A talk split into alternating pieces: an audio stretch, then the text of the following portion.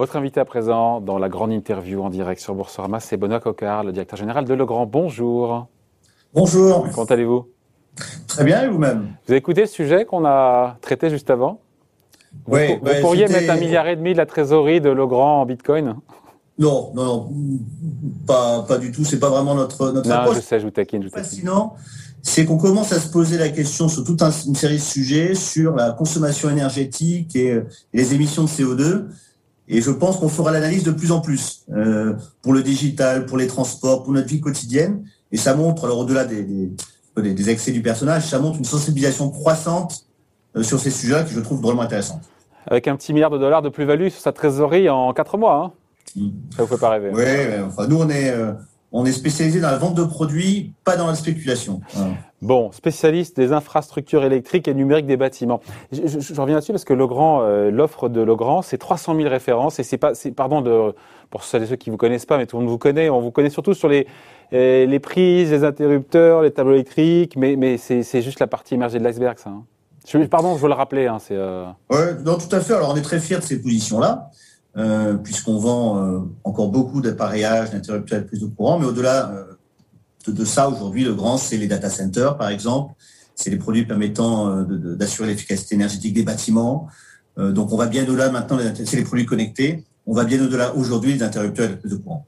Ouais. Ça pèse quoi aujourd'hui, justement, les interrupteurs, tous, tous les métiers pour lesquels on vous connaît, que le grand public vous connaît, ça pèse quoi C'est aujourd'hui difficile de le dire parce qu'aujourd'hui, dans un format d'interrupteur, on va y mettre plein d'autres fonctions qui n'ont rien à voir avec un interrupteur. Hein. Prenez un thermostat connecté. Aujourd'hui, le thermostat connecté, il a le format d'un interrupteur.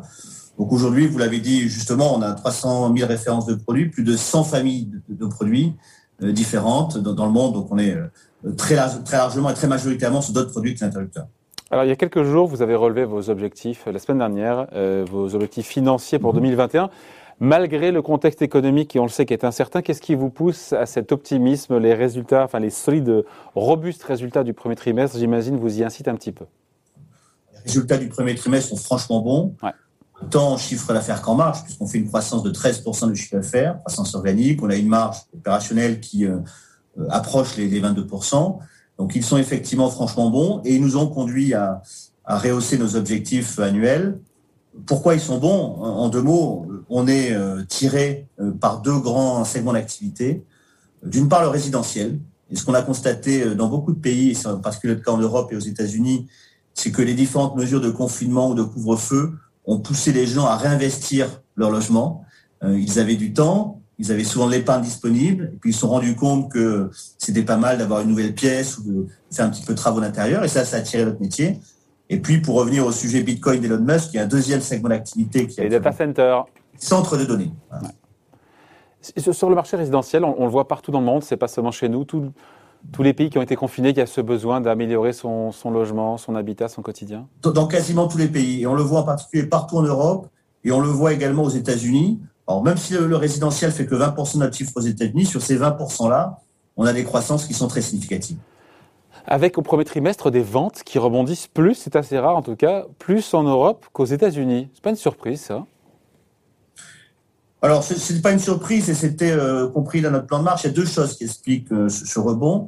Euh, D'abord, les, les confinements qui ont lieu en Europe à partir de mi-mars l'année dernière ont été plus durs. Donc, on a une base de comparaison qui est un peu plus facile en Europe. Ouais. Et puis, deuxièmement, justement, on a une exposition en Europe qui est plus forte au résidentiel qu'aux États-Unis. Et, et encore une fois, c'est la partie résidentielle qui nous tire beaucoup. Euh, on parle souvent du carnet de commandes pour voir un petit peu, pour faire des, des prévisions. Comment ça se gère le carnet de commandes chez Legrand? Et nous, c'est un peu compliqué parce qu'on n'en a pas. Voilà. Donc, euh, demander. euh, Je aujourd'hui- pas le dire, mais je voulais vous expliquer, Ah. laisser vous les, Si, si vous me dites qu'est-ce que vous allez devoir livrer d'ici la fin de semaine, je suis incapable de vous répondre. Donc c'est du reste pour ça qu'on a euh, toujours une incertitude quand on, quand on émet des, des, des prévisions. Donc nous n'avons pas de carnet de commandes et nous devons nous baser sur, pour faire ces prévisions, sur ce que disent les économistes, sur ce que disent nos clients. Mais c'est dû à quoi le fait qu'il n'y ait pas de Ah, carnet de bon. commandes? Comment ça se fait? Tout simplement parce que euh, on travaille sur des, milliers de petits projets. Euh, on, est, très peu finalement chez Legrand sur les très très gros projets dans lesquels vous avez un petit peu de visibilité parce que vous, savez que le gros projet doit être livré en novembre. On est sur des milliers de petits projets et du coup on livre euh, les stocks de nos distributeurs euh, euh, jour après jour. On a beaucoup parlé euh, sur ce plateau, notamment la semaine dernière avec le patron d'ST Microelectronics, des pénuries de semi-conducteurs de puces électroniques euh, sur les chaînes d'approvisionnement, des flambées, encore une fois, de, des prix des composants. Comment vous êtes impacté? Parce que vous l'êtes, j'imagine, évidemment chez Legrand. Alors, petite pour anecdote, euh, Jean-Marc Chéry, le, patron d'ST Microelectronics, sera proposé pour devenir administrateur de Legrand la semaine prochaine à l'Assemblée Générale. Ah. On aura l'occasion d'avoir beaucoup de discussions sur ces sujets-là. Bon, c'est un sujet évidemment d'inquiétude. Alors pas uniquement. C'est en lien, pardon, c'est en lien avec la crise cette nomination, le fait de l'avoir au board. Non, c'est pas du tout en lien avec la crise. C'est le fait que pour se rapprocher d'un fournisseur. L'administration de Legrand cherchait un patron français de haut niveau avec une vision euh, technologique et internationale. Et Jean-Marc Chéry est, euh, est un patron formidable. Donc on est, on est ravis qu'il nous, qu nous rejoigne. Donc c'est pas lié avec la crise. Sur le sujet des, des pénuries, c'est un sujet préoccupant et c'est d'autant que les pénuries ne touchent pas que les semi-conducteurs c'est la partie visible de l'iceberg, mais on a également des pénuries sur un certain nombre de matières plastiques, par exemple, et même des pénuries sur les composants métalliques. On avait pas mal anticipé les choses chez Legrand, donc on avait commencé à travailler euh, à nos appros euh, dès le troisième trimestre 2020, nos approvisionnements 2021. Donc du coup, euh, sur le premier trimestre, nous n'avons pas arrêté d'usine, nous n'avons pas eu de problème majeur d'approvisionnement, mais nous continuons de regarder ce sujet-là de près et nous pensons que le deuxième trimestre sera quand même un petit peu, un petit peu chaud. Voilà, les choses devraient s'améliorer au deuxième semestre, progressivement. On aura Mais sur le deuxième trimestre, il pourrait y avoir des, des arrêts momentanés, des fermetures momentanées d'usines?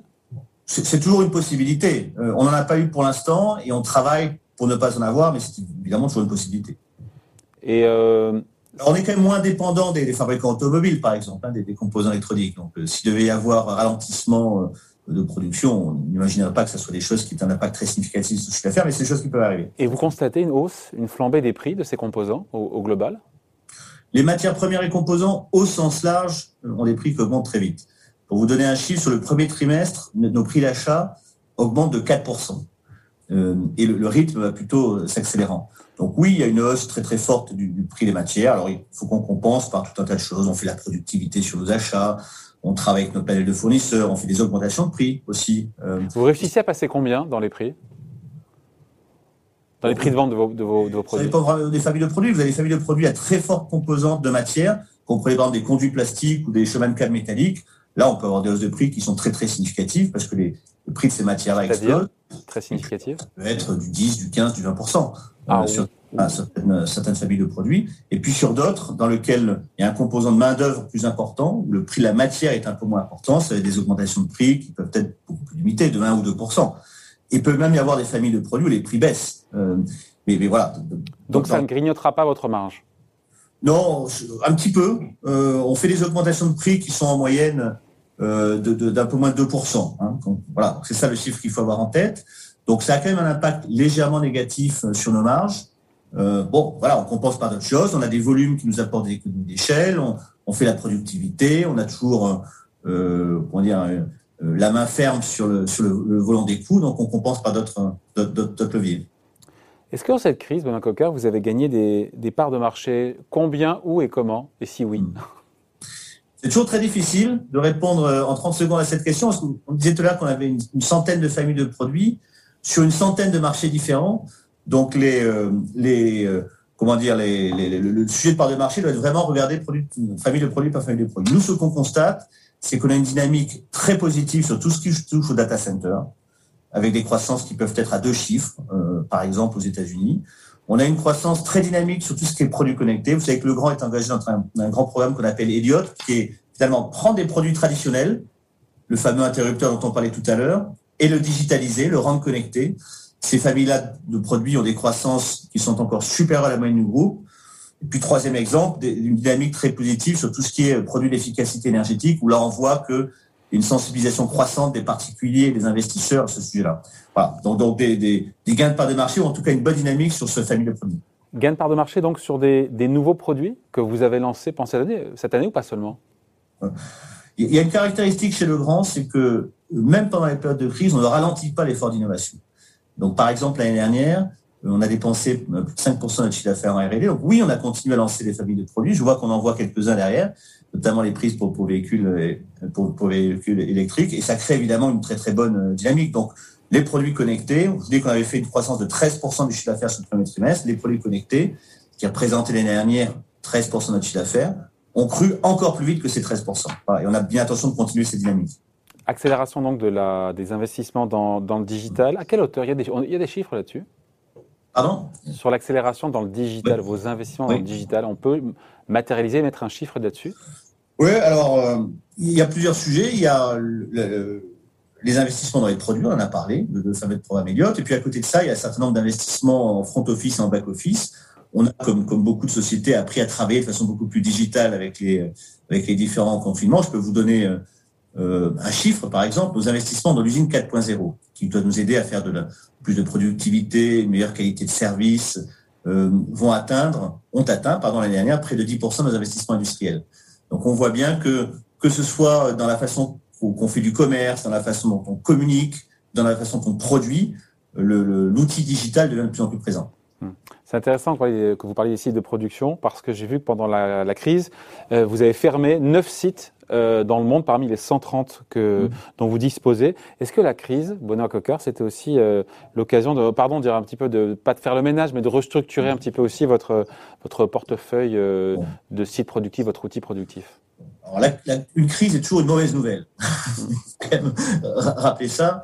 Et, et, même si on s'en tire finalement mieux que notre secteur, ça reste une mauvaise nouvelle. Non, elle nous a entraîné à accélérer un certain nombre de programmes de fermeture de sites, tout simplement parce que nous avons eu des chutes de volume très significatives. On a eu une baisse de chiffre d'affaires, je le rappelle, de près de 9% l'année dernière.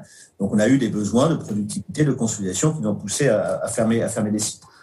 Maintenant, euh, je crois que ce qui est, intéressant de constater, c'est qu'au-delà de cette crise-là et de cette fermeture de sites-là, c'est la capacité de rebond du groupe cette année. C'est que finalement, euh, compte tenu des objectifs qu'on a maintenant fixés et réactualisés pour l'exercice 2021, il est tout à fait possible que l'on retrouve notre niveau de chiffre d'affaires et de marge euh, de 2019, dès 2021, tout compris, c'est-à-dire y compris croissance externe, ce qui serait un rebond tout à fait, tout à fait intéressant.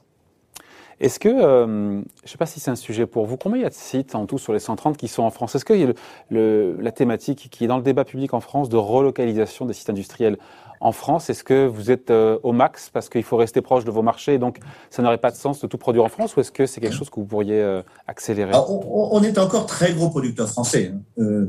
Euh, on, on, est exportateur net, c'est qu'on produit beaucoup plus en France qu'on ne vend en France. On a des usines sur tout le territoire, on a des usines dans les Pyrénées, on a des usines euh, euh dans l'Est, dans l'Ouest, etc. Donc on est, on est gros producteurs. Combien en tout sur 130 usines? On doit avoir, sur les 130, on doit avoir euh, 25 euh, sites ou 30 sites en France. Hmm. donc, donc ça reste quand même... Ah, quasiment, quasiment un quart de nos sites industriels sont aujourd'hui en France. Et on est très content de cette implantation française-là. S'il devait euh, y avoir euh, des bonnes raisons de rapatrier de la charge qu'on fait aujourd'hui hors de France en France, on le ferait évidemment. Euh, parmi ces bonnes Mais il y en a pas. Il n'y en a pas pour l'instant des bonnes raisons. Si, il y, y a un certain nombre de choses qui s'améliorent. La baisse des impôts de production, par exemple, est une très bonne nouvelle.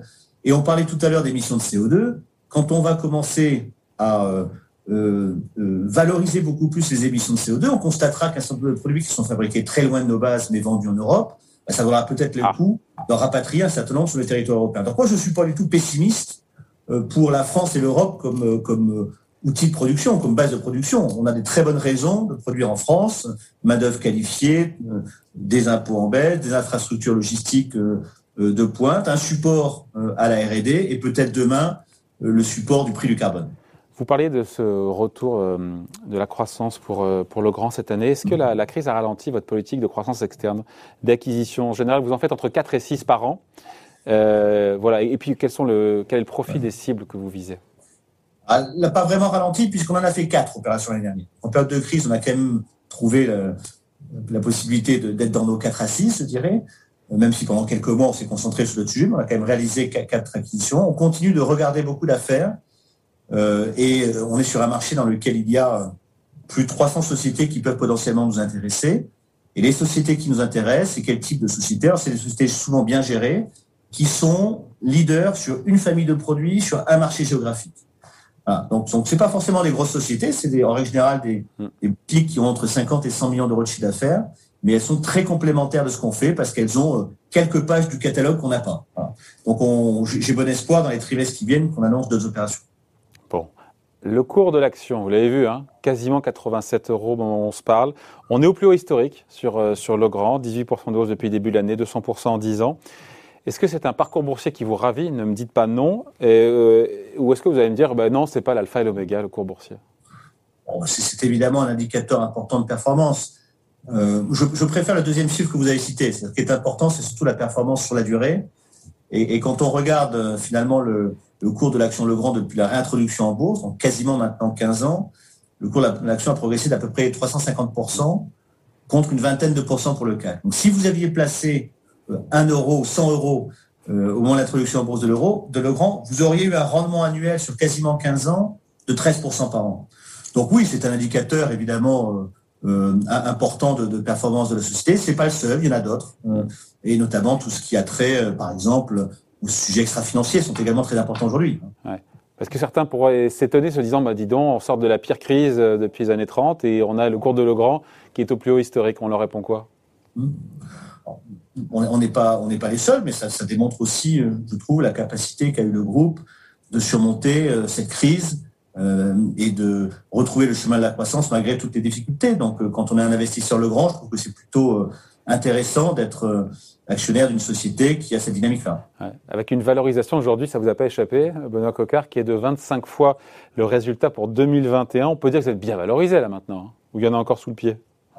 Parce que vous êtes valorisé comme une valeur de, de croissance là aujourd'hui, vous savez ça. Bon, c'est pas à moi de porter un jugement sur la valorisation de la société. Ce que je peux vous dire, euh, c'est que j'ai le sentiment qu'en étant positionné sur le bâtiment, tout type de bâtiment, là, le résidentiel, le tertiaire, le data center, le grand, et pour les 5 à 10 ans qui viennent, sur les bons segments de marché. Parce qu'il va se passer plein de choses fantastiques sur le bâtiment. Les bâtiments vont être connectés, on va travailler partout. Il y aura des besoins d'efficacité énergétique, il y aura des besoins de gestion de données. Et tous toutes ces tendances-là vont, vont, devraient nous tirer dans les années qui viennent. Hum. Avec un dividende qui n'a jamais, j'ai appris ça, n'a jamais baissé depuis 1970. Au pire du pire, est, il est resté stable. On l'avait évoqué, je pense, la dernière fois ensemble. C'était en 2020. Tout ça est de nature aussi à rassurer évidemment les investisseurs. Les dividendes qui vont repartir à la hausse, je crois, de 6% cette année pour vous. Hein. Tout à fait, tout à fait. Et euh, le fait qu'il n'ait jamais baissé depuis euh, depuis maintenant 50 ans est une, un grand motif de fierté pour les équipes. Bon, voilà, merci d'avoir été avec nous. Benoît Cocard, donc le directeur général de Legrand, invité de la grande interview en direct sur Boursorama. Merci. 嗯。